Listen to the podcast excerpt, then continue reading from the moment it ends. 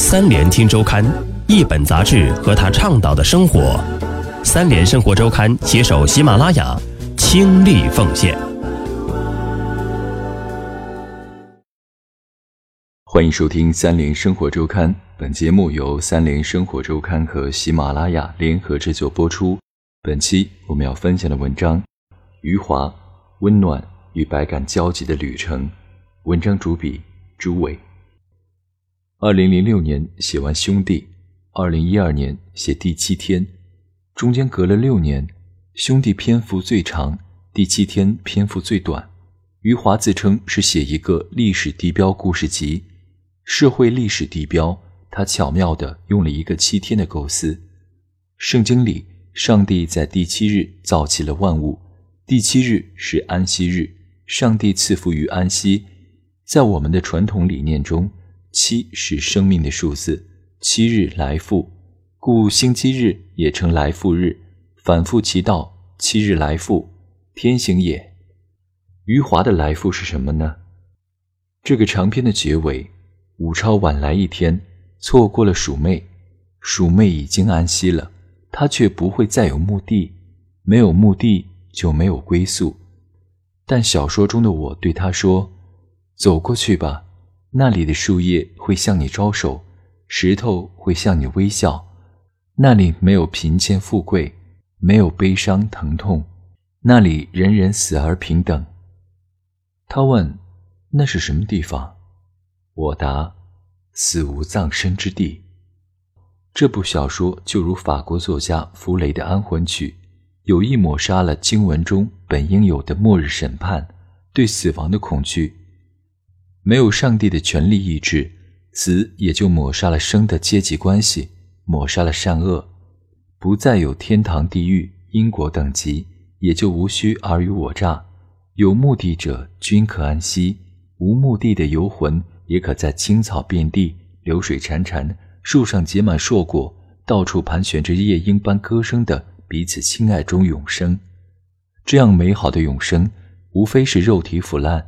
都变成身材不一的骨骼而已。余华是有意将死后的这边与《创世纪》第七日之圣联系起来，死无葬身之地，也就无忧无虑，重新回归了自然怀抱的伊甸园。这边与那边，自身人为的罪带来的苦痛形成了鲜明对比。显然，这部小说中展示的现实是夸张的，充分戏剧化的。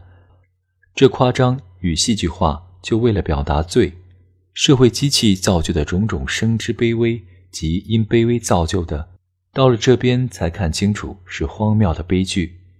这部小说，余华采用极简的表现主义方法，因此导致有些读者因其中使用了一些类似恶意拆迁、刑讯逼供、隐瞒死亡人数的社会新闻元素，便以为是串烧了社会热点。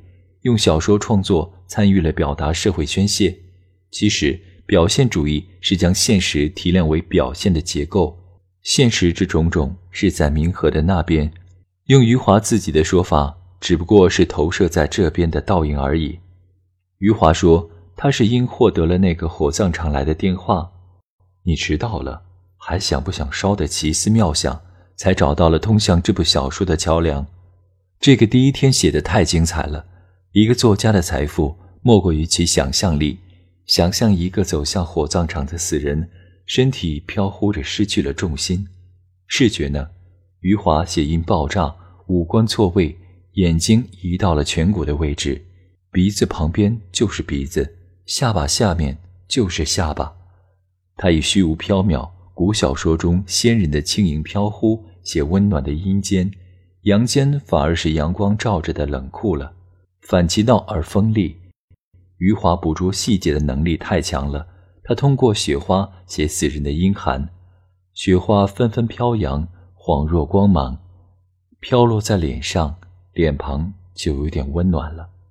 拉美魔幻现实主义小说中的顶峰作品，墨西哥作家胡安·卢弗尔的《佩德罗·巴拉莫》，写我走进一个故人生活的村庄，就没有这样的环境营造，只有赤裸裸。格式的真实，在兄弟中，余华用五十万字写一个结结实实的人物，李光头的权力实现。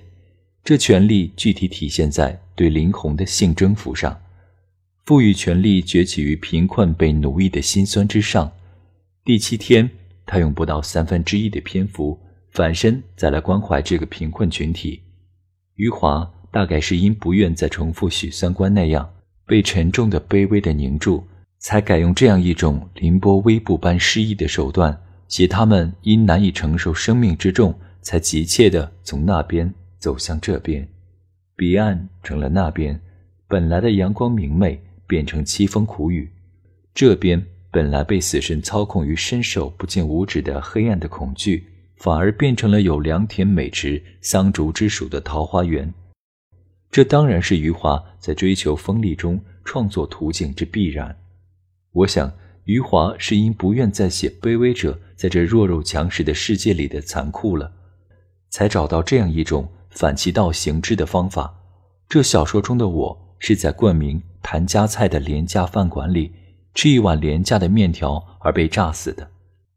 谭老板制造爆炸是因不堪负债，负债是因各种社会权力的盘剥，生意惨不忍睹。谭老板一家到了这边再开张，就不再有欺压敲诈，在到处欢声笑语中不用愁容满面了。我在饭馆之所以没有逃跑，是因看到了前妻自杀的消息。我的美好生活是因前妻出轨时，前妻出轨是因向往富裕，富裕生活向他招手后，又很快将他抛弃，将他推向出卖尊严维持生计的绝路。尊严卖光了，就只能自杀。在这边与我重逢，重温了往昔的温馨。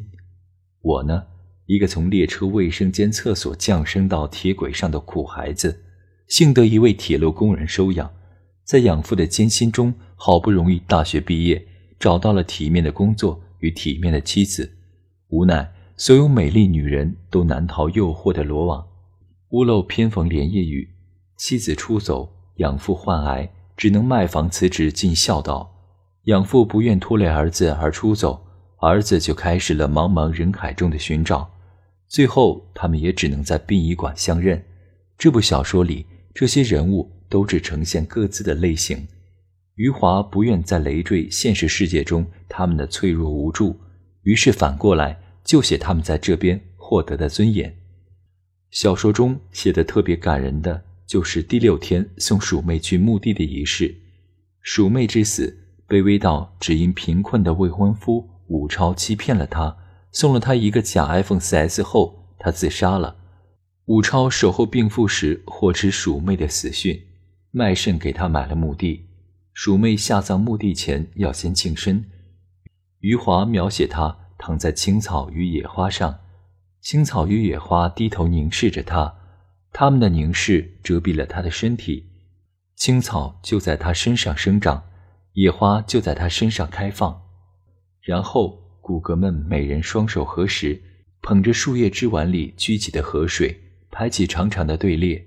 青草与野花接过河水，抖动着浇灌了鼠妹。再然后，这一场烧死的几十个女工，给她缝出一条拖地的长裙。二十七个死婴以带笑的歌声伴唱。这些死婴像花环，环绕着发现他们的李月珍。李月珍成了他们的母亲。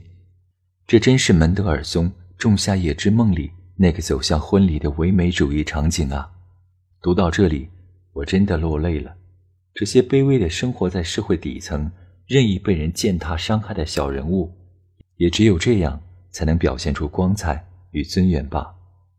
可惜的是，很多读者看不到作家在叙述角度选择上的无奈。这部小说出版后遭遇的非议大约是最多的。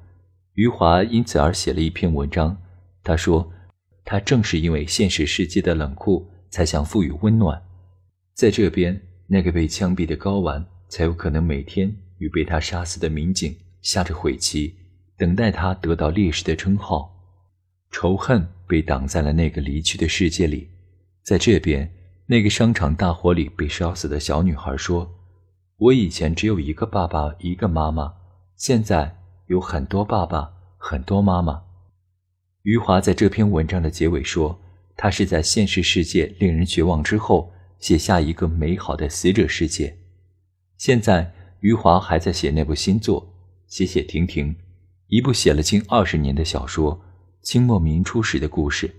他说：“清末明初，他如何形成自己独到的叙述呢？”我好奇，我期待着。